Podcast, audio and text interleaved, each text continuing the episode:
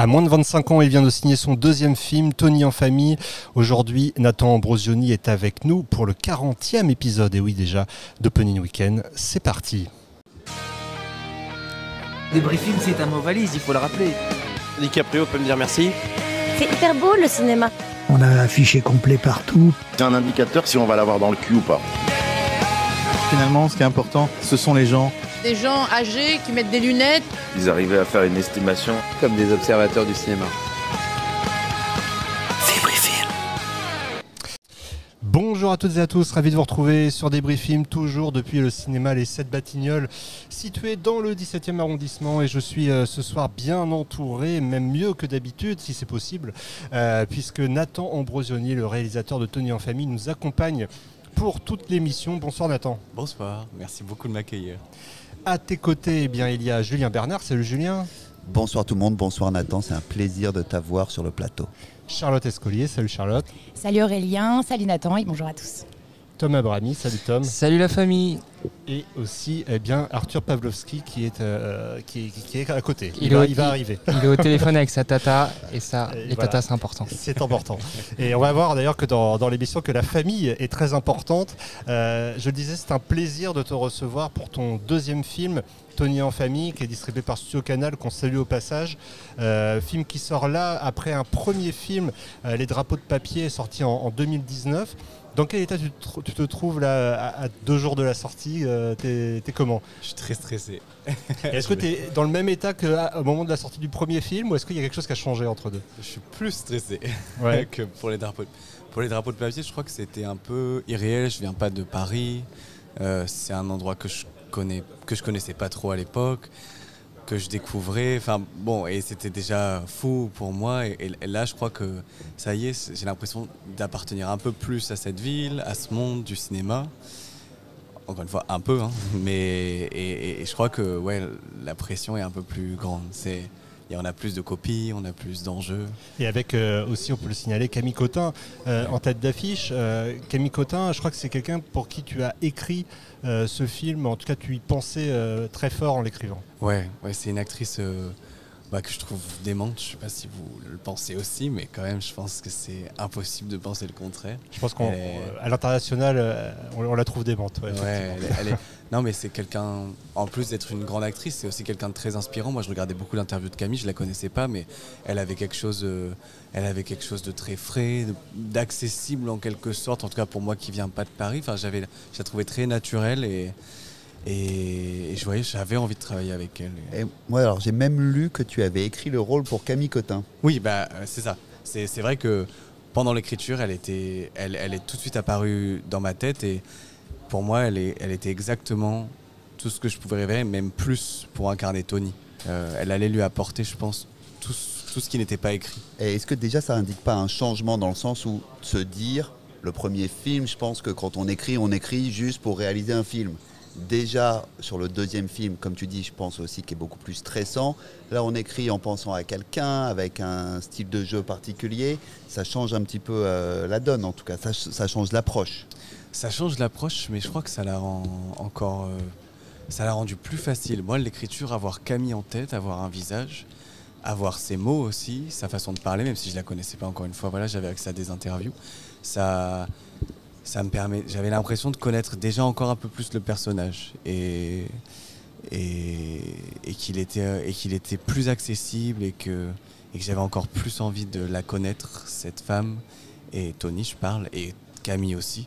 Enfin, c'était, il y avait l'idée de travailler avec Camille qui était très excitante, quoi. Donc, euh, écrire en se disant peut-être qu'elle acceptera et peut-être qu'on se retrouvera sur un plateau de cinéma, c'était génial. Si on parle de Camille, c'est évidemment parce que c'est le personnage principal euh, du film. Euh, dans ce film, elle joue une mère de famille qui élève seule ses cinq enfants. Euh, Il y a cette scène, et là je vais rien spoiler de l'intrigue, mais cette scène tout à fait frappante qui est la première scène du film, dans une voiture où on voit cette famille envahir le cadre progressivement et essayer de, composer presque avec ce cadre pour rester dedans. C'est un, premier plan qui est, assez sidérant, je trouve. Oh, bah merci. Bah, c'était, vraiment, euh, pour moi, c'est une scène qui cristallise un peu tout le film. En tout cas, toute l'idée du film, c'est l'une des premières qui m'est apparue.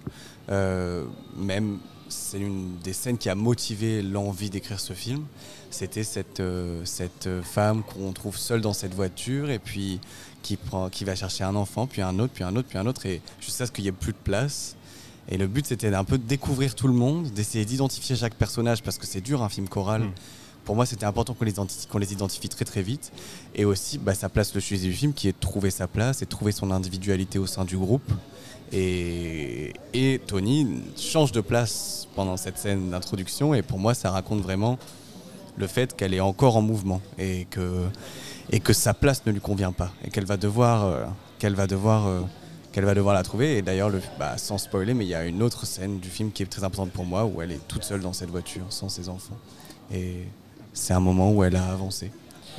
Alors, c'est étonnant parce que j'ai vu que le, prénom même de Tony euh, euh, t'était venu euh, notamment presque en hommage à, Tony Collette, qui est une des actrices euh, que, que tu apprécies beaucoup. Et forcément, une scène dans une voiture, on pense à Tony Collette dans Sixième Sens. Euh, je ne sais pas si c'est quelque chose euh, comme ça qui t'est venu. euh, en tout cas, il y a- Tony Collette est une inspiration. Ouais. C'est marrant, je pensais plus à Little Miss Sunshine dans la voiture. Mais aussi, mais j'allais y venir après. Sixième ouais. Sens, mais, Mais- j'avais même pas fait le lien, mais effectivement, il y, a, y cette scène aussi, il y a aussi Sixième très marquante. Bah, de Ouais. toute façon, toute sa carrière, elle est quand même. même si, bon, en ce moment, ça prend un tournant Ouais. avec Mafia Mama et tout ça, bon, un tournant un peu inexplicable, mais qui a l'air de lui faire très plaisir, donc tant mieux. Mais, euh, mais oui, il y avait- il y avait Tony Collette et puis il y avait l'envie d'un prénom non genré aussi. Ouais.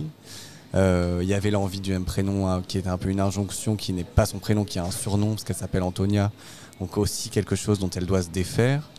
Euh, et voilà, et Tony Collette, c'est vrai que quand je commence à écrire, je vais toujours sur Allociné. Je regarde un peu les films que j'aime, les films qui m'ont marqué, le nom des personnages. Pour les drapeaux de papier, c'était Vincent dans la haine et Vincent dans les drapeaux de papier.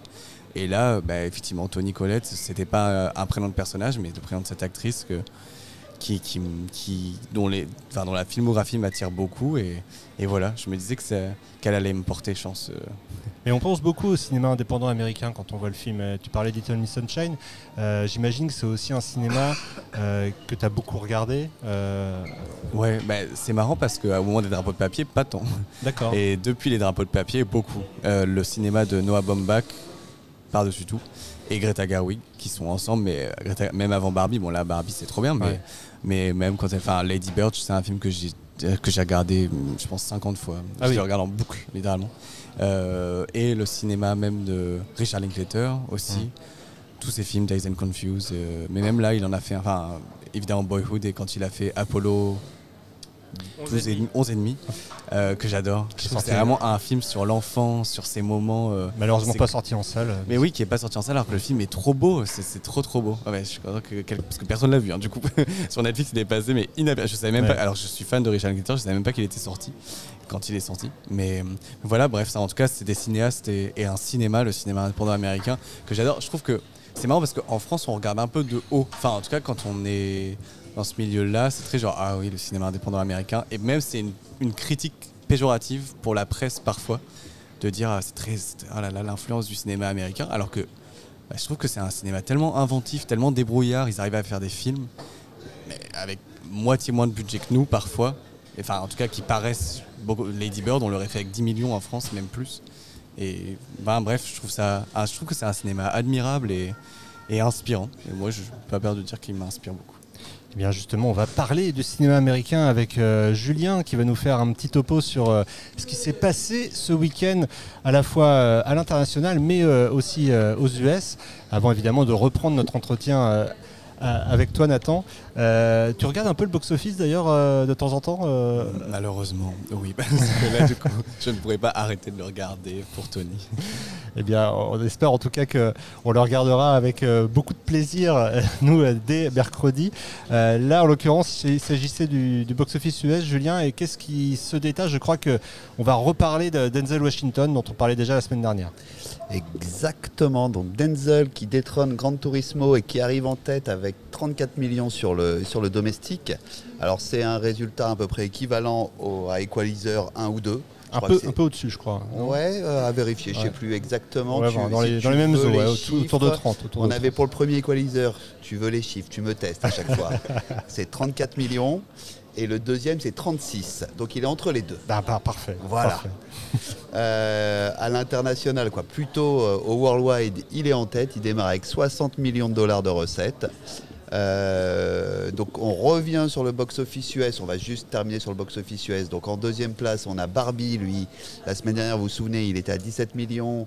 Il passe à 10 millions, mais il garde sa deuxième place. Euh, Grand Turismo, Grand Turismo, je l'ai perdu. Sur quoi Sur les US ou sur le Sur les US, ouais. Sur les, sur les US, il a fait euh, seulement 6,5 millions ce week-end. C'est ça, donc une chute assez importante puisqu'il Ouais. était à plus de 17 millions la semaine dernière.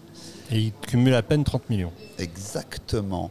Euh, donc Barbie, pour rappel, alors la semaine dernière, on avait fait, ou j'avais fait une petite erreur, quoi, à moitié, puisque j'avais dit qu'il n'était pas passé. Une de- monumentale erreur, Non, non, Julien. J'avais dit qu'il n'était pas passé devant Mario Worldwide, et c'était le cas, mais je m'étais trompé sur les chiffres de Mario, puisque j'avais annoncé un 1 milliard 450, et c'est 1 milliard 350, et Barbie aujourd'hui est à 1 milliard 380, donc ça devient le film avec le, La le- plus grosse recette. La plus grosse recette sur l'année 2023. Et alors, autre fait marquant aussi, puisque aux US, il cumule 771 millions de dollars.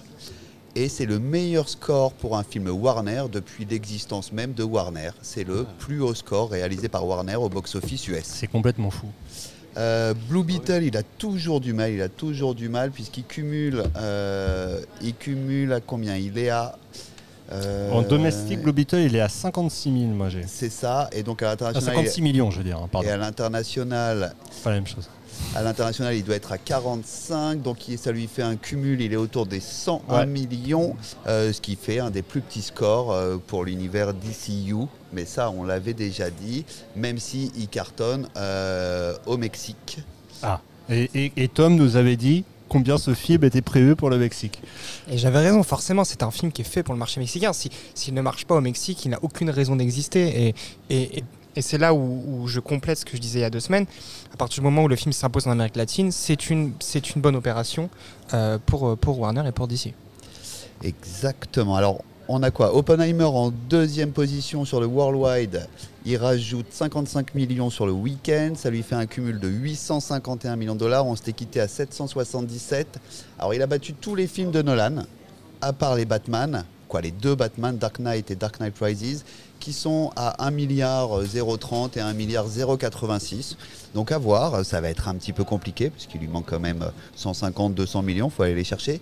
Alors il a ouvert en Chine euh, ce week-end avec un beau score, puisque... euh, et c'était même, je crois, en IMAX, il est numéro dans le top 5 euh, worldwide sur les recettes euh, IMAX. On a quoi d'autre On termine. Alors les films chinois, ça c'est toi Aurélien normalement. No More Bets. Bah, non, je voulais dire qu'il n'y en avait plus que deux dans le top 10 monde.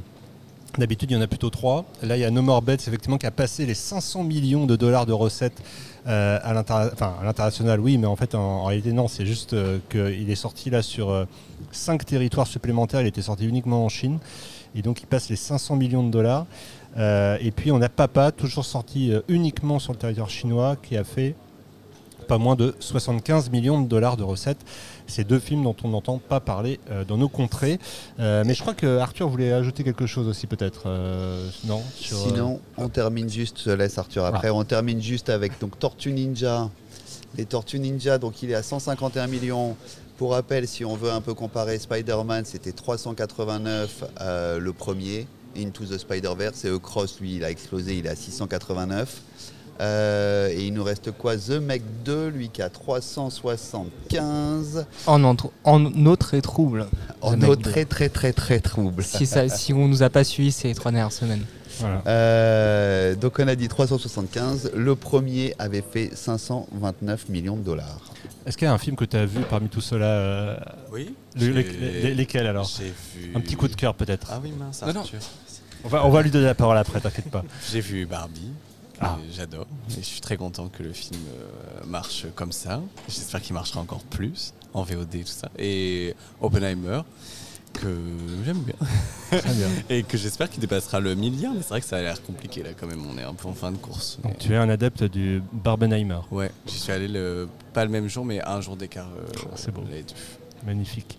Euh, Arthur, tu voulais euh, Ah, préciser finalement, beaucoup de teasing pour pas grand chose, parce que Julien a tout, euh, t'as tout dit hein, pour le coup. Pardon, excuse-moi. Mais, euh, mais c'est vrai que bah, à noter que euh, on regardait tout à l'heure, mais euh, le fait que Barbie est détrôné devienne le plus gros succès de Warner, c'est quand même quelque chose d'assez exceptionnel. Le titre euh, était euh, détenu auparavant par, euh, si je dis pas de bêtises, Julien, tu me corriges, mais c'était euh, les deuxièmes par- le final d'Harry Potter, c'est ça? Ouais. Ouais, exactement. Euh, Et loin derrière, hein, c'était, on avait regardé 389. 389, absolument. Ouais, ça. Et, euh, et puis pareil pour Oppenheimer, là on parle, on commence euh, à tatillonner le, milliard, même si la route est encore assez longue, mais c'est vrai qu'après son, ouverture en Chine et les 30 millions de dollars qui s'ajoutent, à voir comment, le marché va se, comporter. En tout cas, c'est un beau cadeau d'anniversaire pour Warner, hein, qui, euh, on le rappelle, fête ses 100 ans cette année. Euh, passer comme ça avec un, énorme succès qui détrône tout le monde, euh, c'est magnifique. Euh, alors, on va évidemment revenir à, notre entretien. On parlait tout à l'heure de Richard Linklater et notamment de Boyhood. Il y a un vrai rapport au passage du temps dans ton film, Tony, en famille. Moi, il y a une scène, sans non plus du tout dévoiler quoi que ce soit, qui m'a profondément touché. C'est une scène où le personnage principal va retrouver, va, retourne dans, le collège ou lycée, je ne sais pas très bien où, où, euh, elle était euh, étant jeune, et va retrouver euh, sa professeure euh, principale. Euh, et je trouve cette scène extraordinaire sur euh, justement ce, passage du temps et ce décalage entre euh, l'image qu'on a de quelqu'un, euh, la, façon dont chacun évolue dans sa vie. Enfin, c'est assez fascinant. Oh, bah merci, c'est une actrice que j'adore en plus, que dont je rêvais aussi, euh, Sadia Bentayeb, qui est dans la Palme d'Or, là, dans Anatomie d'une chute, qui est démente aussi. Mais euh, c'est bah, Madame Audemars était vraiment ma professeure de français, qui a l'âge de Madame Audemars dans le film. Et ce n'est pas Sadia Bentayeb, ma professeure de français, mais bon, en tout cas, voilà, il y avait, j'avais envie qu'il y ait ce, ce rapport-là, effectivement, de, de passage, de transmission, de sororité aussi. Pour moi, c'était important. Il y a peu d'hommes dans le film. Et il n'y a aucun homme qui donne son aval à Tony et qui donne ses encouragements. J'en avais pas envie. Je voulais que je voulais pas que Tony ait besoin de ça ou en tout cas voilà. Il y en a suffisamment des, hommes dans tous les films. Mais là, euh, j'avais envie que ce soit une, scène de sororité et que ce soit que ce soit cette ancienne professeure de français qui est restée dans ce lycée-là. Ça fait 20 ans qu'elle est là et qu'elle et elle voit Tony se tourner à nouveau vers l'apprentissage et, vers l'enseignement et voilà. Euh, moi, je me demandais, quand tu as écrit euh, tous tes personnages, est-ce qu'il y en a un vers lequel tu t'identifies le plus parmi les enfants ou parmi les plus adultes Euh, je m'identifie dans tous les enfants. Ouais, je- j'y ai mis un- mais j'identifie mes amis aussi dans les enfants. Parce que je, je me dis que la, la plus grande fille, elle a à peu près ton âge, je crois, dans le film. Elle a un côté aussi un peu artiste. Est-ce que c'est peut-être pas dans elle que tu te retrouves le plus finalement? Euh, mais je me retrouve, mais elle a une relation qui est extrêmement différente avec sa mère parce qu'il y, a un truc très conflictuel et, pour moi, elle, représente aussi le, justement la transmission quand elle est compliquée, quand elle est, quand elle s'écoute pas et, quand, euh, quand elle est un peu sourde. Mais alors que moi, mes parents, ils sont pas du tout dans le cinéma, mais ils m'ont beaucoup encouragé. Et ils ont toujours été très cool avec, euh, avec ça. Mais effectivement, il y a ce truc de elle est complètement passionnée habitée par la danse et il n'y a que ça qui, compte et elle a même redoublé tellement l'école l'intéresse pas. Bon, moi, c'était pas mon cas non plus, mais il y avait quand même, euh, il y avait quand même, voilà, cette passion dévorante pour le cinéma. Donc effectivement, il y a, un peu, un peu Charlotte. Oui, moi j'avais une petite question. Pourquoi ce sujet en fait? Parce que c'est vrai que à ton âge, du coup, peut-être que tu n'as pas pensé encore à la réorientation de quoi que ce soit. Donc c'est vrai que c'est rigolo de, de voir ce sujet, ce film, et je me posais vraiment la question. Euh, bah, ça, ça me passionne. Les gens qui s'autorisent à se remettre en question et, et à interroger leur situation, leur stabilité, leur quotidien, ça m'a toujours attiré. Et quand j'ai écrit le film, du coup, j'avais 21 ans et je venais de finir Parcoursup, euh, tous ces moments de décision. Même si j'avais déjà fait mon premier film, c'était quand même un. bah, j'avais fait Parcoursup en même temps que le financement des drapeaux, mais bon, c'était quand même un moment de décision et de passage. Et, mais j'avais pas envie de le raconter de mon point de vue parce que je trouvais que c'était pas très intéressant. Ma vie était pas trépidante. Hum, Alors que le transposer à une mère de famille, une femme de 42 ans qui a vécu une vie bien plus importante que la mienne, euh, je, me disais que ça élèverait un peu le questionnement. Parce que s'il était, s'il était à ma hauteur, je le trouvais pas très intéressant. Mais dans les yeux de Tony, qui a cinq enfants, je trouve que la situation, elle est titanesque à interroger. quand on a 18 ans, bon, ben, on fait un choix de vie, on, le fait. On n'a pas le choix de le faire. Et c'est très important, mais on n'a pas le choix de le faire. Alors que quand on a 42 ans, on a le choix de ne pas changer. On a le choix de continuer avec cette stabilité-là, et qui n'est pas un problème, qui n'est pas grave. Mais, mais là, Tony, un, pour moi, c'est un courage absolu qu'elle a de d'anticiper le départ de tous ses enfants. En fait, même le fait d'anticiper, moi, je trouve ça très très courageux. Et je crois que ouais, c'est quelqu'un que, enfin, c'est un personnage que j'admire, Tony, et ça motive pas mal l'écriture d'admirer ces personnages, je trouve. De façon anecdotique, c'est d'ailleurs peut-être un des premiers films où on voit Parcoursup à l'écran. Euh, c'est quelque Ouais, parce chose qu'en plus, c'est nouveau. Parcoursup. bah oui, c'est ça. ouais. On n'avait pas forcément vu déjà au, préalable euh, à quoi ça ressemblait. Et même elle, d'ailleurs, elle le découvre, euh, Tony, dans le film, euh, ce- ce- ces, ces questionnements et comment on peut essayer d'accéder à ses rêves ou en tout cas à, une autre, à un autre parcours. Parce que ce qu'on n'a pas dit non plus, c'est que ce personnage de Tony est plus complexe qu'il n'y paraît au premier abord, notamment parce qu'il est en lien avec une forme de star system, ou en tout cas euh, de post-télé-réalité ou de post-télé-crochet, euh, puisqu'on devine qu'elle a été dans une simili Starac euh, au début des années 2000, euh, et qu'elle doit faire avec euh, cette euh, forme de post-notoriété. quoi. Je ne sais pas comment l'appeler autrement, mais euh, ça c'est assez intéressant aussi, je trouve. Mm, bah, c'est vrai que ça m'intéresse. Encore une fois, c'est les injonctions. Euh, parce que, y a- elle a- en fait, elle est, elle, est, elle, est, elle est sujette à, et elle est victime de beaucoup de, d'injonctions sociétales, Tony, de, la, de notre société, parce qu'elle a cinq enfants, donc elle est mère et il y a quand même une invisibilisation de la femme derrière le rôle de la mère, auquel dans lequel elle est victime. Il y a ce surnom, Tony, cette ancienne gloire, qu'on lui ramène, qui la ridiculise un peu. Il y a plein de choses, il y a plein de préjugés, il y a plein d'étiquettes contre lesquelles Tony doit se battre. Et ça m'intéressait, cette étiquette-là. De... J'aimais aussi le fait que, que Tony, elle a, et ça je sais pas trop pourquoi, mais qu'elle ait un don qui ne l'intéresse pas. Ça, je trouve ça très intéressant. J'adore euh, quand j'ai des amis qui chantent hyper bien ou qui jouent hyper bien de la musique, mais ils n'ont pas aucune ambition d'en faire leur métier. Et je trouve ça génial. Enfin, en fait, je trouve ça de pas être dévoré par ses talents et de pas en être, euh, de pas en devenir une victime, parce que finalement, c'est un peu ça. Quand ça devient dévorant, une passion, on est aussi un peu victime de ça. Et, là, je trouve ça, ça m'intéressait beaucoup de parler de ça. Et, co- et comment on écrit un tube qui n'existe pas? Parce qu'il y a quand même ça dans le film. Ce- elle a écrit un tube qui est chanté en karaoké, qu'on entend dans la voiture. Et euh, il fallait que ça fasse vrai tube en fait. Euh, il y avait une playlist, c'est Émilie Gassin et Ben Violet qui sont des compositeurs euh, formidables qui ont écrit euh, la chanson Pas qu'un peu de Tony, qui va sortir sur Spotify bientôt, Ah. avec la voix de Camille Cotin. Écoute, Et on essaiera de la mettre à un moment donné, euh, d'une façon ou d'une autre. Je vous enverrai le, le fichier. Mais, mais bah, j'avais, moi, j'avais écrit le, pas qu'un peu le titre était dans le scénario. Je leur avais donné des mots-clés et j'avais fait une playlist avec les L5, avec Jennifer, avec plein de, avec Laurie, avec plein de, de- de stars de ce moment-là. Enfin, Jennifer qui en est toujours une, mais enfin, en tout cas, voilà, Ouais. de stars euh, de, ces, de ces moments des années 2000 qui m'ont marqué, même si j'avais un an pendant les années 2000. Mais en tout cas, je les ai écoutés après. Et voilà, il y avait cette playlist, ces mots-clés, et ils ont été trop bien. Ils ont composé un titre qui, pour moi, j'ai vraiment l'impression que ça date de cette époque-là. Ouais, mais on- je te confirme, on a cette impression-là aussi. Euh, Charlotte. Et oui, petite question, est-ce que tu avais dès le début une volonté de monter le film, en fait, euh, toi? Euh, ouais, ouais, ouais. Euh, bah, J'adore le montage aussi, c'est quelque chose que je trouve passionnant. Et Tu avais déjà monté ton premier d'ailleurs. Ouais, j'avais monté les drapeaux. Bon, ça c'était parce que je connaissais pas vraiment des gens dans, le cinéma, donc j'avais pas trop trop le choix.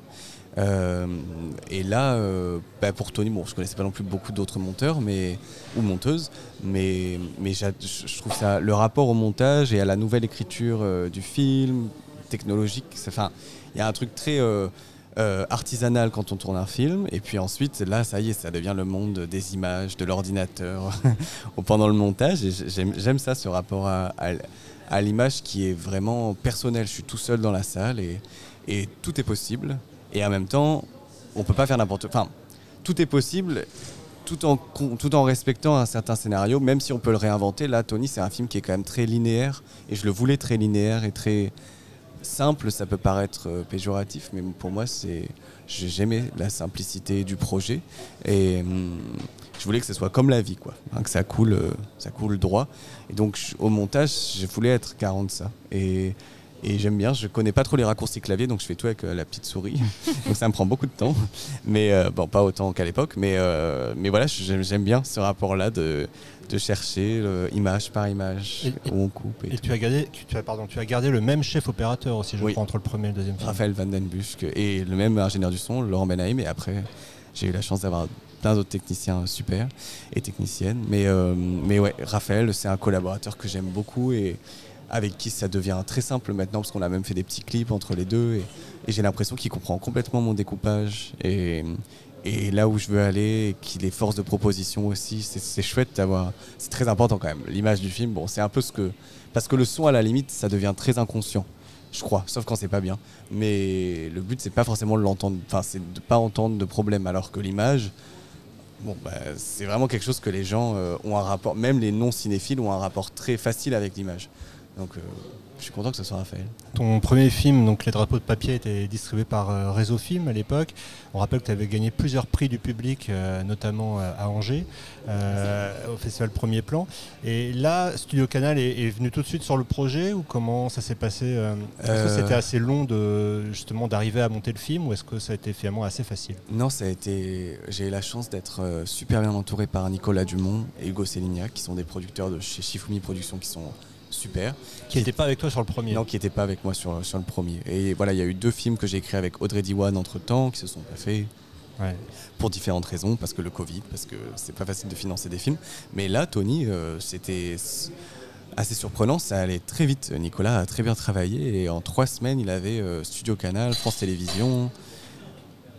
La région l'a eu un peu plus tard, mais euh, Canal+, Ciné+, enfin, tout est allé euh, assez vite parce que la réception du scénario, on avait beaucoup de chance aussi, c'était peut-être le bon moment, a été très chouette, les rendez-vous étaient très chouettes, Studio Canal, c'est des gens formidables. Franchement, je me sens trop chanceux d'être avec eux. Bah, Enfin, peut-être que vous les avez, enfin, vous les, vous les connaissez. On, on parle euh, souvent d'eux ici parce qu'ils font des films qui marchent très Ils bien. font des films qui en- marchent en très bien. On va- J'espère que Tony ne sera pas l'exception qui confirme la règle, mais, mais c'est des gens super. Et j'avais peur d'être un peu peut-être euh, dans un trop gros distributeur ou de me dire oh là là, je passe des drapeaux de papier avec 30 copies à là. euh, avec Réseau qui était super aussi, mais bon là c'est un autre, euh, un autre endroit. Et en fait, euh, au contraire, ils sont tout aussi humains et accueillants et, et disponibles. Et, et en fait, ils sont encore plus nombreux. Donc en fait, c'est encore plus facile de leur parler, je crois. Et c'est trop bien. Je me sens vraiment bien avec. Et tu parlais de, de l'aide de la région, mais il faut rappeler, il faut préciser que, que effectivement le film ne se passe pas euh, en région parisienne, mais euh, dans le sud de la France. Là où j'ai grandi. ouais. Là où tu as grandi, je savais On pas. a, bah, on a tourné dans mon lycée, là où Madame Audemars exerçait. Elle est partie à la Donc dans quelle ville alors À Grasse, entre Grasse et Nice. Et c'était important pour moi de tourner là-bas parce que bah, j'ai connu que ça toute ma vie. Je viens de là-bas. Euh, je crois qu'automatiquement, on, on écrit plus facilement en s'inspirant des lieux qu'on connaît. Et j'aimais aussi. euh, Il y a beaucoup de films parisiens quand même, et c'est Mm. pas un problème. Mais quand on vient de la province, je sais pas si, si Oui. Euh, je peux dire moi, province parce que ah tu viens de la province. Mais parfois quand on vient de la province, en tout cas quand je vivais dans le sud, dans le cinéma français, des fois je me disais, j'avais, il y avait peu d'histoires et je me disais ah je, je reconnais ces endroits, ils prennent des voitures de prendre le métro. Mais c'est vrai que dans le film, il y a un rapport à ça, justement. On sent que c'est imprégné de- d'une d'une imagerie qui n'est pas une imagerie euh, forcément euh, très euh, parisienne. Quoi. Et ça, ça fait aussi plaisir à voir, je trouve, dans l'ancrage du film. Tom, pardon. Non, et puis finalement, ça devient de plus en plus compliqué aussi de tourner des films à Paris pour des questions d'autorisation, tout ça, tout ça. Donc ça va aussi permettre euh, davantage de voir cette province qui est pas invisibilisée non plus, mais qu'on voit pas forcément dans beaucoup de films français. Donc ça va donner aussi l'opportunité de découvrir des régions. euh, euh, moi, au, dé- au début du générique du film, j'étais ravi de savoir que c'était là-bas parce que je, je vois assez peu de films en fait qui sont tournés à Nice, et donc Ouais. ça me permet de ça me permet de voir ces coins-là et de sortir du cadre classique parisien en effet. Ah ouais, c'est cool parce que je crois que c'est important ouais, de bah, encore une fois tout est histoire de représentation hein, que ce soit que ce soit féminisme euh, et des sujets queer et tout ça. Enfin tout ça tout est histoire de représentation et même la province. Et, et j'ai l'impression que c'est cool s'il y a des réalisateurs provinciaux qui font des films sur la province parce que sinon il peut aussi avoir un truc un peu stigmatisant. Moi il y a aussi le truc voir des films à Paris à la limite et il y en a plein des super. Enfin encore une fois c'est pas du tout une critique ça me dérange pas du tout. Mais par contre ça me dérange quand je vois un film sur la province fait par des parisiens où il y a genre la fête du village. Ah oui. où enfin il y a les trucs un peu païens de la province qui est où euh, ou euh, vraiment plouc. Où là je me dis bon euh, je pense que c'est cool aussi d'avoir des représentations positives parce que parce que moi j'ai jamais fait de fête de village en costume enfin il doit en avoir hein, c'est trop bien mais juste euh, à Montsartou. On fait, enfin voilà, il n'y a pas de ce truc de se déguiser et tout. Enfin, je sais pas, il peut avoir une représentation qui est parfois un peu caricaturale et elle doit exister aussi parce qu'elle existe sûrement, mais c'est cool aussi, je pense, de voir euh, juste des représentations normales de la province. Et avant qu'on parle de toutes les entrées justement des provinces, un mot peut-être sur ton rapport au cinéma, parce que tu as aussi, euh, là avec ces deux films, pu aller dans des cinémas où tu n'étais pas forcément allé avant. Euh, Qu'est-ce que tu retiens justement de, ces différentes villes de France où tu as pu passer euh, par rapport au, au cinéma que tu as pu connaître, toi, dans ton enfance, à Grasse ou à Nice? Que le cinéma, il est quand même bien vivant encore et qu'il y a plein de gens curieux d'aller en salle. C'était formidable, franchement. On a eu la chance à chaque fois, dans toutes les villes qu'on a fait pour la tournée d'avant-première, d'être à la rencontre de spectateurs ultra généreux qui nous témoignaient beaucoup d'amour. Il y a Euh, des salles qui t'ont marqué? Là, on vient de faire euh, quasiment toutes, hein, mais là, on vient de la, la dernière date est Nancy, et du coup, c'est celle qui est la plus fraîche dans ma mémoire, et c'était incroyable. On était à- dans un UGC à Nancy, la salle était pleine à craquer, et les, les gens ont été tellement réceptifs, et moi, j'étais jamais allé dans ce coin-là en plus, donc euh, c'était c'était vraiment, c'était vraiment chouette. J'ai- Je me sens très chanceux de pouvoir aller un peu partout comme ça. Vous aviez une question, euh, Tom euh Ouais, peut-être. euh, moi, je, je- la question de ton âge, elle revient évidemment très souvent. euh, parce que, voilà, forcément, j'ai pas l'habitude de voir un, un garçon de 19 ans et maintenant 24 ans réaliser un film. C'est quoi ton rapport à, à ça? Est-ce que t'en sors une certaine fierté ou finalement ça finit par te saouler qu'on qu'on évoque tout le temps ton âge? Euh, non, ça me saoule pas. Je pense que c'est. J'en ai parlé là avec un, un journaliste. Je crois que en fait c'est un peu. euh, Quand on a des profils un peu différents, je crois que c'est un peu le sujet aussi des questions et des interro. Enfin, ça me dérange pas. Je me dis que moi ça va passer mon âge et qu'il y a d'autres gens, d'autres réalisateurs et réalisatrices. Rien que être une femme, c'est la première question des interviews, c'est qu'est-ce que vous avez de réaliser un film quand on est une femme euh, Ouais. réalisatrice? Et ça, c'est quelque chose qui ne changera pas. Enfin, moi, il y a quelque chose qui va. Je vais grandir et à un moment, on m'en parlera plus de mon âge. Donc, je suis même dépassé par d'autres, euh, J'espère qu'on ne demandera plus aux réalisatrices ce que ça fait. J'espère qu'on ne demandera plus aux personnes non blanches qu'est-ce que ça fait de réaliser une, un film. Enfin, J'espère qu'on tend vers une société où, où les, les profils ne sont, des réalisateurs ne sont plus des sujets de questions. Mais euh, bon, moi, ça va. j'ai- Je suis quand même privilégié. Enfin, tout va bien. Ça me dérange pas trop. Mais, mais juste, est-ce que vis-à-vis de ça, tu avais une forme d'appréhension sur la direction d'acteurs? Parce que tu, t'es- tu, tu dirigeais du coup des acteurs plus âgés que toi et plus jeunes également. Est-ce que tu avais une forme d'appréhension? Euh, non, pas par rapport à mon âge. Ça, pour le coup, euh, une fois que Camille, elle avait, j'étais nerveux de la rencontrer comme euh, un fan, nerveux de rencontrer Camille. Mais une fois qu'elle a accepté, qu'on est parti ensemble, elle m'a jamais fait. Enfin, il n'y a jamais eu un truc de rapport à mon âge. Elle m'a jamais fait comprendre que j'étais. euh, Enfin, elle me traitait comme un jeune réalisateur qui fait son deuxième film et pas comme un jeune réalisateur qui a 24 ans. Donc. euh, et, elle m'écoutait tellement, et franchement, et puis même, et, pour les plus jeunes, je me disais que c'était un avantage, ça pour le coup, parce que je me sentais très proche d'eux. J'ai le même âge que les grands dans le film, que Léa Lopez et Thomas Joria, et Louise Labec. Euh, Enfin, Léa Lopez, en tout cas, on a exactement le même âge, c'est une amie à moi. Donc, euh, je me disais, ça allait être plus simple. J'avais l'impression de parler exactement la même langue qu'eux et d'apprendre aussi des plus petits, de, de Oscar Polo et Julien Lepoureau, qui ont 14 ans. Donc, euh, non, pour le coup, euh, vraiment pas. Je J'ai pas trop pensé à mon âge sur le tournage. C'était aussi ma dernière question. Léa Lopez, en fait, tu, en écrivant, tu savais que ça allait être elle, puisqu'elle est à la Comédie Française, je crois, aujourd'hui. Ouais, elle vient d'entrer à la Comédie Française. Je suis trop fier d'elle, elle est trop forte. Ouais, Euh, du coup, tu savais que tu la voyais dans ce rôle Non, pour le coup, quand j'écrivais, euh, je voyais pas Léa parce que, parce que je crois que c'est que je la connaissais trop. On n'était pas non plus amis depuis très longtemps, mais je la connaissais bien. Et, je voyais, je, me disais pas qu'elle ressemblait au personnage, alors qu'en fait, donc elle est vraiment venue passer le casting par son agent. Et en fait, elle, elle était trop forte, elle était géniale. euh, Et tout de suite, je me suis dit, ah oui, en fait, non, c'est complètement le personnage. Parce que Léa ne ressemble pas beaucoup à son personnage dans la vie. Et c'est vraiment une actrice de composition. Et donc, c'est pour ça, pour moi, elle n'était pas Mathilde du tout. Et qu'en fait, elle a... et il fallait une danseuse. Mais bon, je savais que Léa dansait, mais pas aussi bien que ça. Enfin, je l'avais jamais vue danser. Et là, elle est venue au casting, elle a fait sa choré, elle a fait ses deux scènes. Et je me suis dit, ok, bon, c'est quand même vraiment le personnage.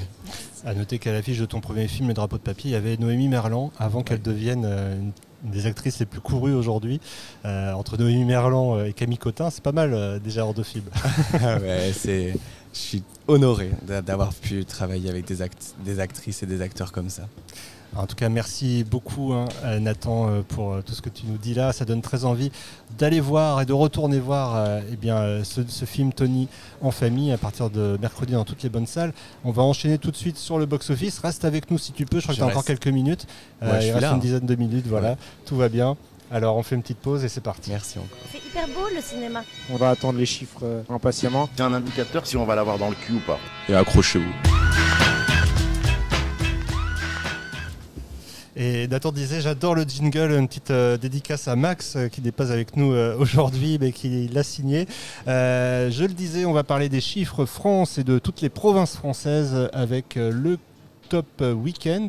Et Tom, est-ce que c'est le même film qui se dégage en tête du top week-end que du top US Euh, ah, je- tu m'as piégé. Ah. tu je croyais que tu allais me demander s'il y avait euh, le même titre euh, encore en, en tête pour la septième semaine. Ce n'est pas le cas. Mais petit, petit focus marché avant tout. Euh, le, le- le premier week-end de septembre, voilà, on le sait, c'est souvent un week-end qui est très faible. Pourtant, là, on, on reste tout de même au- au- au-dessus des 2 millions d'entrées. C'est très bien hein, pour un, pour un week-end de, de rentrée. Sachant toutefois que, que, que ces entrées sont diluées entre, entre plusieurs films, parce qu'on a quand même dans ce top, je crois, on a 8 films, si je dis pas de bêtises, tac tac tac, 8 titres qui représentent 60% de la fréquentation. Voilà, donc c'est quand même très dilué tout ça. Euh, pour en revenir au top 3, et donc euh, Barbie lâche son trône après 6 semaines, et c'est Equalizer 3 avec Denzel Washington qui prend la tête. Démarrage à 328 000 entrées pour le film Sony. Eh bien, c'est tout simplement le meilleur démarrage de la franchise Equalizer. Euh, voilà, il est au-dessus de E- Equalizer 2 et Equalizer 1 dans l'ordre. Euh, maintenant, l'objectif pour le film, Julien, ça va être potentiellement de, de dépasser pour la première fois le million d'entrées sur ce film. Ouais, alors si tu prends les comps, t'as raison. Et puis surtout, on peut, on peut lui rajouter, je suis allé voir John Wick 4, qui avait démarré légèrement au-dessus, qui était à 361 000 et qui a dépassé le million. Alors après, ça va se jouer sur la date, comme tu dis. Euh, on est en septembre, donc ce premier week-end de rentrée était positif, mais les élèves n'étaient pas encore à l'école. Ça commence aujourd'hui. Donc ça a permis en tout cas aux films familiaux de se maintenir, même si le samedi, dimanche était un petit peu plus faible. Euh, par rapport à la semaine dernière, on le voit avec le ratio cumul week-end qui est en dessous de 5. Généralement, l'été, c'est 5. Et pendant euh, l'année scolaire, on, on le monte à 7. Euh, C'est vrai que dimanche était assez violent en termes de chiffres. hein. donc, euh, et c'est la semaine prochaine, en fait, ça va vraiment jouer sur la tenue pour aller chercher le million. Mais alors, ce qui va se passer, c'est que cette semaine va être assez violent pour tous les films, Ah bah- malheureusement. Attendez, parce que moi, si le canal m'a dit que c'était une super date. Alors, Non, mais alors, c'est pas fini. pas Alors, fini. attends. Parce que c'est vrai que tu es sur la première semaine, les gens sont à l'école. Donc forcément, au niveau des films familiaux, au niveau du marché global, on parle d'un point de vue macro hein, plutôt. Euh, mais sauf que sur la durée, c'est vrai que le mois de septembre est connu pour permettre une durée un petit peu, ça veut dire que normalement en deuxième semaine, tu te retrouves dans une situation où si ton score était un petit peu moins élevé, tu devrais perdre moins, surtout si le film plaît et qu'il a des retours positifs. Donc c'est pour ça que c'est- une bonne date. Mais la première semaine, c'est difficile de faire des démarrages records. Et puis alors ça laisse aussi le temps au film de s'installer. Euh, et justement, les gens vont faire attention, vont regarder un petit peu plus les critiques, les notes. Et on a vu qu'aujourd'hui, ça avait encore plus d'importance que dans le passé et que ça avait vraiment un impact sur la tenue des films. On pourra le voir là quand Tom nous parlera d'Anatomie d'une chute qui avait eu des très bonnes notes euh, la semaine dernière. Et juste, et après j'arrête de parler parce que je vous laisse la parole, Euh, juste pour revenir sur le marché, pour faire un état des lieux quand même sur l'été. Euh, on est à 122 millions d'entrées depuis le début de l'année, ce qui est une très bonne nouvelle pour le marché, puisqu'on est à plus de 25% par rapport à l'année 2022, on est à moins 10 par rapport à 2019. Et sur l'été, euh, ça n'était pas arrivé depuis longtemps, et c'est grâce aussi au Barbenheimer majoritairement, mais il y a eu d'autres films autour qui ont permis, euh, bah, comme on a vu, Gran Turismo, qui, euh, est pas loin du million, etc. Mais en tout cas, on est à 34,2 millions d'entrées sur les deux mois. L'année dernière, on était à 24 millions. En 2021, on était à 25. Et on revient sur des rythmes de 2019 et 2018 où on était à 35 millions. Voilà, la seule question, et on en parlait la semaine dernière, c'est il ne faudrait pas que la grève, justement, euh, viennent couper un peu les jambes euh, du cinéma américain et, et qu'on n'ait plus ces blockbusters qui viennent euh, faire euh, le, ce bel été. La grève à Hollywood, hein, on le Oui. rappelle, hein, t'as pas précisé, parce qu'il n'y a pas de grève en France. Pardon, pour l'instant. grève pour à l'instant. Hollywood. Euh, oui, juste pour terminer sur, euh, sur Equalizer, euh, le fait qu'il y ait une concurrence relativement faible sur le film d'action américain jusqu'à la sortie de Creator fin septembre, ça pourrait lui laisser aussi la place pour arriver à ce fameux million qu'il cherche depuis, depuis trois films. Oui, parce que justement, tu parlais, Nathan, de, de la sortie cette semaine de, de ton film, mais c'est vrai que vaut mieux sortir là maintenant que euh, attendre que tous les films français sortent, parce que là, il y a un défilé de films français qui arrive, contrairement aux films euh, américains, comme tu dis, euh, Tom. On voit que dès cette semaine, avec à la fois Tony en famille et Vision de Yann Gozlan, les, festivités sont lancées côté cinéma français. hein. On, y reviendra par la suite. Charlotte. Oui, moi je voulais parler de la deuxième position qui est donc Barbie qui a perdu effectivement, comme le disait Tom, sa première position, mais qui atteint quand même 5 millions 5 à l'issue de son septième week-end. Donc, Qu- euh, Quand même, hein, quand même. c'est oui, voilà. Il est donc en seconde euh, position euh, en, en top de l'année, euh, juste derrière Super Mario et juste avant Astérix et Obélix. Au niveau des comparables qu'on peut prendre, euh, on a donc euh, Spider-Man No Way Home, hein, par exemple, qui lui euh, était à 7,3 millions d'entrées à l'issue de son septième week-end, mais également The Joker, qui était à lui à 5,6 millions d'entrées après son sixième week-end. Alors Euh, Julien juste avait dit à un moment donné que ça allait s'arrêter autour de 5-5. Là c'est parti pour euh, monter, monter, monter. euh, Est-ce qu'on atteint les au- six Ah Moi, bah les pose la 6 question. pour moi ils sont acquis. hein. On, avait dit que ça allait passer les 6. Les- ouais, ouais, ouais. On revient, on revient sur certaines. Mais c'est difficile. Hein, Mais faut, des- faut se mouiller, phénomènes- il a raison, il a raison de Sur des phénomènes comme ça, c'est c'est difficile. Moi, c'est pas impossible qu'il fasse plus que Mario, hein, tel qu'il est parti. C'est pas impossible. C'est compliqué quand même, hein. compliqué avec le, avec le mois de septembre. Et puis, ma- et puis en fait, ce qu'on sait, ce qu'on sait pas, ce qu'on se rend pas compte, c'est que Mario continue à faire des entrées, mine de rien. Ouais. Il suffit de regarder cette semaine où il continue à faire 8000 entrées. Alors c'est rien, mais il, il le Mais fait ouais, semaine après semaine. Il avance, il avance. Il- donc il continue un petit peu à avancer. Donc non, ça va être compliqué quand même. Pourquoi pas, mais j'y crois pas. Alors c'est vrai qu'on parlait de Top Gun qui avait fait 2 millions d'entrées après sa sixième semaine. Là, si tu prends Top Gun, il est à, il est, je le trouve plus Top Gun, pardon, excusez-moi tout le monde. Bon, il est, alors il était à 5 millions au bout de sa sixième semaine, euh, septième semaine, pardon, il a terminé à 6 millions 5. Donc en soi, si tu lui rajoutes 1 million 5, mais sauf que si tu prends à semaine par semaine, il est un petit, Barbie est un petit peu en dessous. Enfin, il faut écouter encore une fois les prochains podcasts du débriefing pour savoir ce qu'il en adviendra de Barbie. Troisième anatomie d'une chute. Ouais, troisième anatomie d'une chute. euh, 557 000 entrées à l'issue de ces dix premiers jours. Euh, petit comparable, euh, Justine Trier, on est au-dessus évidemment de Victoria, au-dessus de Sibylle. Et petit comparable Palme d'Or, on est un petit peu au-dessus de la vie mais juste en dessous de Parasite. Euh, voilà, là, le, le film suit la trajectoire de Parasite, mais attention, Parasite avait une tenue exceptionnelle, euh, puisqu'il avait terminé quasiment à 2 millions d'entrées, donc on est, on, est, on est loin de ces comparables pour l'instant. Déjà, déjà, si Anatomie d'une chute assure le million d'entrées, c'est déjà une très belle opération. Mais il y a que moins 17%, c'est quand même pas mal. hein, Ah, c'est une très très C'est une belle très très belle tenue, ouais. C'est bien là d'avoir quelqu'un qui commande comme ça avec nous, ça, nous manque parfois. Merci Nathan. Euh, effectivement, ouais, euh, Anatomie d'une chute, hein, qui euh, est un vrai succès pour le pacte. Euh, le pacte qu'on retrouvera d'ailleurs euh, la semaine prochaine euh, avec euh, le Thomas Hilty, euh, un métier sérieux. Euh, après, on a Oppenheimer. On parlait de Barbe, voici Neimer, en quatrième position, euh, donc toujours dans le top 5, hein, il perd un petit peu de place au fur et à mesure des semaines, mais toujours avec des, chutes relativement limitées. Hein. Moins 33% euh, pour Oppenheimer, on est désormais à 4 156 euh, 000 entrées pour le film sorti par Universal.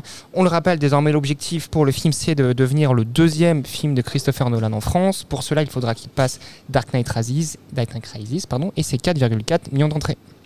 À la cinquième place, euh, un dessin animé, enfin un film d'animation, pardon, qui euh, se maintient bien. hein. Ouais, les As de la Jungle. Euh, deux, deuxième du nom, qui, qui, continue, qui profite des derniers jours de, du mois d'août euh, pour continuer à faire des entrées. Désormais, il va passer en ce qu'on appelle en MSD, en mercredi, samedi, dimanche, des, des séances plutôt pour les enfants. En tout cas, à 666 000 entrées à l'issue de son troisième week-end, il est en avance sur le premier épisode. On peut espérer, Julien, peut-être une fin de vie autour de 800 000 entrées. Oui, c'est ça, très beau score, très belle date, on en avait parlé la semaine dernière, mais c'est vrai que terminé à 800 000, le premier était sorti en 2017, on ne sait jamais comment la franchise peut se comporter, donc euh, un très beau score 800 000, 750, 800 à voir. Et euh, Gran Turismo qui s'approche du million. Gran Turismo qui continue sa belle carrière en France, contrairement à l'international, puisque avec seulement moins 23%, il s'approche tout juste du, million d'entrées.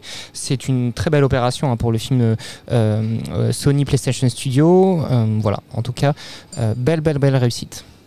Et le, l'autre, euh, le deuxième démarrage de la semaine, c'est Super Bourré. Il faut aller très loin derrière, euh, à la 14e place. Euh, Super Bourré, oui, qui démarre à, qui démarre à 38 000 entrées, film sorti par Zinc, euh, sur une grosse combinaison hein, tout de même, hein, 307 copies, ce qui fait du coup une, une- plutôt une petite moyenne par copie de seulement 119, donc un, un démarrage mi-figue, mi-raisin. Qui fait de lui d'ailleurs, euh, enfin qui fait un score quasiment équivalent à Yannick qui est en cinquième semaine et qui atteint euh, un peu plus de 350 000 entrées. Je reprenais la parole parce qu'on va devoir libérer euh, notre invité du jour. Euh, en tout cas, Nathan, merci encore une fois d'être venu jusqu'au 7 Batignolles. Je crois que tu, tu continues la, la promotion du film là juste après, donc on va te, te laisser partir. Mais on te souhaite bien sûr le, le meilleur pour la carrière de ce film. Tony Merci. en famille, visible dans toutes les bonnes salles. Tu sais dans combien de salles ce sera On a visible? 392 copies. Donc, dont, une copie ici même au 7 Batignolles. Venez le voir. En Sphera. Euh. Euh, Quentin Dufournet euh, nous l'a signalé. euh, il sera bien ici à partir de mercredi en Sphera. C'est Euh, incroyable quand tu parles, il y a la bande-annonce juste Eh derrière. bien voilà, rien n'est laissé bien au hasard, Charlotte. euh, tout, est, tout est là. Tout Merci est là. mille fois en tout cas. Il y a- merci il y a de même quelqu'un qui attend d'attendre dehors, c'est magnifique. Je suis, trop content d'être venu et, et je continuerai d'écouter et de vous suivre sur Eh Twitter. ben, écoute, euh, avec grand plaisir. Soyez doux avec Tony. Ah, on, on va, on va l'être, t'inquiète pas, on, on suivra attentivement euh, les chiffres en, en espérant les, les avoir le plus haut possible. Le film le mérite. Merci, encore. Merci beaucoup. Merci à vous tous. C'est trop sympa d'être là. Pour poursuivre avec les démarrages, on peut parler également du Rêve de Daisy, sorti par Alba Film, qui réalise 26 000 entrées, donc film d'animation également, euh, à l'issue de ses cinq premiers jours. Euh, côté un peu plus arrêté, Pyramide a sorti mercredi dernier à Gloria, qui réalise 21 000 entrées. Enfin, il faut descendre malheureusement un peu plus bas pour euh, trouver la trace de Banella Dama, sorti par Tandem, qui lui réalise euh, 9 000 entrées sur toutefois une combinaison bien plus petite, hein, puisqu'on parle de 201 copies. Euh, Charlotte, tu voulais ajouter des. Oui, bah moi déjà je voulais parler effectivement, tu en, en as parlé rapidement tout à l'heure, mais euh, la chute de Yannick euh, très faible, hein, qui est de 9%. Oui. Euh, c'est quand même assez incroyable. On sait que c'était euh, voilà, le meilleur film de Quentin Dupieux en termes d'entrée. Mais là, euh, vraiment, il continue de faire un, un beau bout de chemin. euh, et il, a, il a dépassé les 350 000 entrées avec 351 639 entrées. Et d'ailleurs, euh, il y a eu un beau post. hein, euh, je remercie Julien, ici présent, pour euh, le post sur Instagram qui, que vous avez l'air d'avoir bien apprécié, où on revient justement sur cet incroyable succès. Moi, je voulais aussi signaler, mais euh, pareillement, euh, Tom en a parlé tout à l'heure, hein, euh, de, des 8000 entrées hein, de Super Mario qui semblent peu, mais c'est quand même du coup euh, eh bien, une augmentation de 581%. Alors ça s'explique. C'était une opération spéciale, Ouais, si je ne me trompe exactement, c'était une reprise en 4DX, des Le- cinémas Gaumont ouais. Pâté. Voilà, donc c'est pour ça. 4DX voilà. euh, qui a repris Avatar aussi. D'où le, d'où le 581% qui paraît un peu phénoménal sur le papier, mais voilà, qui est justifié. pas. C'est quand même intéressant de voir aussi euh, l'engouement qu'il peut y avoir pour les formats spéciaux, même autant de temps après, après la sortie d'un film. Donc euh, voilà. Et aussi, moi je pensais pas à, à Mario, pardon Julien, je te donnerai la parole après, mais je pensais plutôt à La Voie Royale, qui fait euh, là aussi une chute très limitée, moins 5%, et Ouais. qui a passé les 100 000 entrées. Ouais, 114 000 entrées hein, pour le film de, de Pyramide, c'est, c'est vraiment une belle opération euh, pour ce film qu'on, qu'on voyait arriver, mais pas, pas aussi fort, euh, clairement. Et aussi, pour euh, continuer un petit peu dans, ce thème, on a quand même élémentaire qui se tient euh, très très bien, puisqu'il reste en dixième position. Euh, il se rapproche vraiment très très fortement des 3 millions d'entrées. Euh, je ne sais pas ce que tu en penses, Julien. Est-ce que C'est, le champion de la tenue hein, cet été élémentaire, Ouais. clairement. On l'a dit et redit, euh, une tenue phénoménale, un coefficient multiplicateur quasiment euh, par 9 entre, sa semaine de sortie et, et, et le résultat aujourd'hui. Les 3 millions d'entrées, en fait, on les avait anticipés, Julien, depuis déjà bien longtemps. hein. On savait que, vu la, vu la trajectoire que prenait le film, on savait qu'il allait les atteindre d'ici la, fin de l'été. On ne s'est pas trompé. Il va atteindre les, les, 300, les, les 3 millions d'entrées d'ici quelques jours. On peut terminer aussi par Reality qui va bientôt passer la barre des, des 100 000 entrées. Reality, ouais, qui en est à 96 309 entrées. Là aussi, beau succès euh, de cet été qu'on voyait euh, pour le coup pas forcément euh, venir. hein. Petit film indé américain distribué par Metro, qui n'est même pas sorti partout dans le monde au cinéma. Donc, euh, La main aussi, côté indé. La Euh, Main, ouais. La main qui, qui n'a cessé de surprendre dans l'été et qui, qui va finir quasiment, enfin qui va faire que 500 000 entrées fin de carrière. Euh, C'est phénoménal pour un film australien euh, sans cast, un film d'horreur australien. Et Moins de les- 16 ans en plus. Et les algues vertes, euh, qui euh, en est à plus de 378 000 entrées, euh, film distribué par Oecourt et qui là aussi a été un des très gros succès de cet été. À signaler tout de même, tu parlais des, des festivals 4DX tout à l'heure, mais il y a aussi beaucoup d'avant-premières qui vont avoir lieu ces, prochaines semaines, euh, avec euh, chaque circuit qui fait euh, son festival d'avant-première. Ça commencera là mercredi avec l'UGC. Il y aura, après, il y aura Pathé, il y aura CGR. Il y aura Kinépolis, il y aura vraiment tous les grands acteurs de l'exploitation côté circuit qui s'engagent sur des festivals d'avant-première qui vont peut-être un petit peu perturber, on va dire, les scores aussi de, euh, des sorties nationales, je ne sais pas, en tout cas, peut-être rajouter des entrées. Quelqu'un voulait rajouter quelque chose ou pas?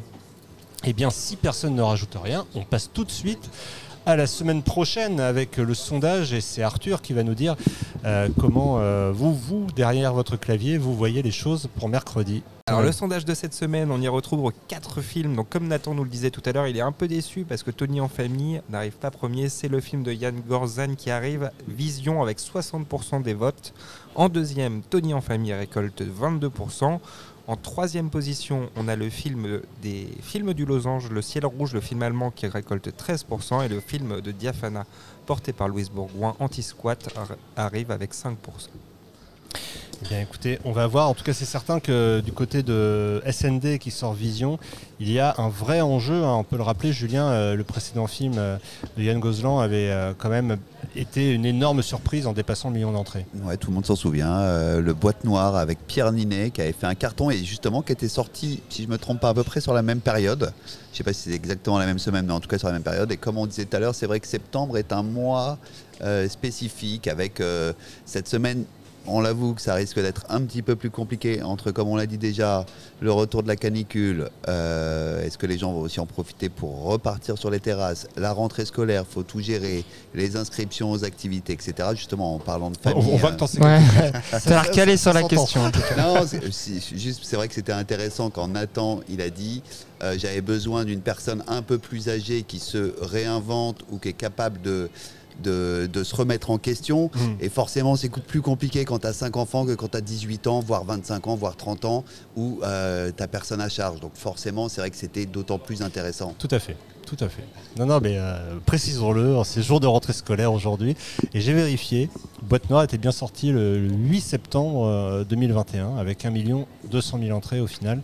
Euh, donc la barre est haute pour SND. Euh, ce ne sont pas les seules sorties, Arthur, de, de la semaine. Tout à fait. En plus des quatre euh, du sondage, on, en retrouve sept autres, euh, notamment Inside, le film de KMBO. On aura euh, Le Château solitaire dans le miroir, un film japonais distribué par Eurozoom, un film animé. Les Champs des possibles, distribué par Optimal.fr, un film brésilien. Un automne à Grete Yarmouth de Damned Film. The Wasteland, distribué par Bodega. Et Le Gang des Bois du Temple, euh, distribué par les alchimistes. On aura également euh, dans les à côté, la saison des Oscars est officiellement ouverte avec l'ouverture du Festival international du film de Toronto. On a aussi la deuxième semaine de la Mostra de Venise, auquel, où, euh, où des films qui commencent à, à être remarqués ont été présentés. Un dont- qui ne bénéficiera pas de sortie salle en France, malheureusement, je parle du film de David Fincher, The Killer, qui a été présenté cette semaine à Venise. Il y a le film de Jeff Nichols, The Bike Riders, qu'on devrait retrouver sur nos écrans d'ici la fin de l'année, qui a été présenté également. Le film de Luc Besson, qui a été présenté en plus au Festival de Deauville, qui a commencé également cette, cette semaine. Et le film de Yorgos Lanthimos aussi. Le film de Yorgos Lanthimos. Poor Things, qui, est- qui a été bien remarqué, ouais, absolument, qu'on retrouvera euh, d'ici la fin de l'année également. Voilà, donc beaucoup de, de choses en perspective. Mais je le disais hein, tout à l'heure, euh, c'est vrai que les, les prochaines semaines seront très françaises, euh, avec euh, énormément de, de propositions. euh, euh, et dès la semaine prochaine, j'en parlais aussi euh, tout à l'heure rapidement, mais on aura le plaisir, et ça c'est une surprise qu'on vous annonce ici, euh, d'être à l'avant-première euh, du nouveau film de Hality avec Hality pour donc un métier sérieux. Ce sera à l'UGC Léal. Ce sera le mardi et, euh, et pour l'occasion, eh bien, on fera deux podcasts la semaine prochaine. Et oui, double dose de plaisir pour vous qui nous écoutez avec d'abord le lundi Opening Weekend et le mardi un podcast depuis les Halles autour euh, d'Automality et, de cette avant-première d'un métier sérieux. Euh, ce sera évidemment pas le seul puisqu'il y aura la confrontation la semaine prochaine avec le livre des solutions de Michel Gondry distribué par The Jokers et beaucoup, beaucoup, beaucoup d'autres chaque semaine dans les semaines à venir. Euh, donc ça fait une belle rentrée cinéma avec beaucoup de films à vous mettre sous la dent. Il y en a un que vous attendez particulièrement ici autour de cette table ou, euh, Bah, Il y en a un qu'on attend beaucoup de revoir, hein, qu'on a déjà Ouais. vu au Festival de Cannes, c'est le livre C'est des livre des solutions. ouais. Enfin, pour Arthur comme pour moi, c'est c'est un, un coup de cœur ultime ce film. Et évidemment aussi euh, bientôt le film d'Eric Toledano et Olivier Nakache, Une année difficile qui arrivera le 18 octobre. Je trouve ça incroyable, toutes ces belles propositions qui arrivent sur les films français. Effectivement, effectivement. Mais heureusement qu'ils sont là parce que. euh, On en a besoin, surtout sur cette période. C'est vrai qu'on a dit que c'était le moment des films français, mais, mais c'est vrai qu'elles sont euh, vraiment alléchantes et, euh, et on a hâte d'y être. Quoi. On a hâte d'être en salle pour voir ces films. Voilà, et donc ça commence là dès ce mercredi avec notamment Tony en famille. Merci à tous de nous avoir écoutés. Merci à vous d'avoir été là pour cet enregistrement. Et on remercie surtout Studio Canal, Jean-Baptiste Davy en particulier pour euh, nous avoir permis aussi de faire cette émission avec euh, Nathan Ambrosioni. Et on se retrouve évidemment mercredi pour le 9h et la semaine prochaine pour un podcast, voire deux. Allez, à très vite.